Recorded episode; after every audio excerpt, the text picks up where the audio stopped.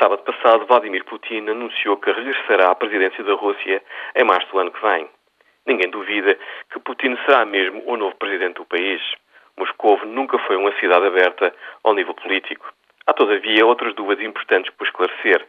A primeira tem a ver com Alexei Kudrin, o ex-ministro das Finanças e um homem-chave nas reformas económicas do país.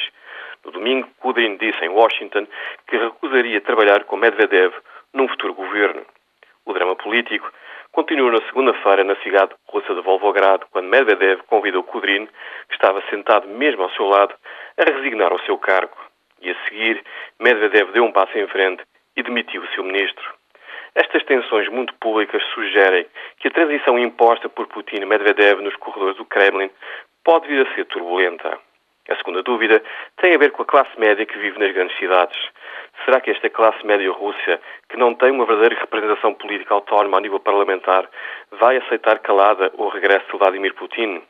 Nos próximos meses, teremos as primeiras respostas a estas dúvidas. Estas respostas são importantes para avaliarmos a vontade e a capacidade da Rússia para mudar ao nível político e económico.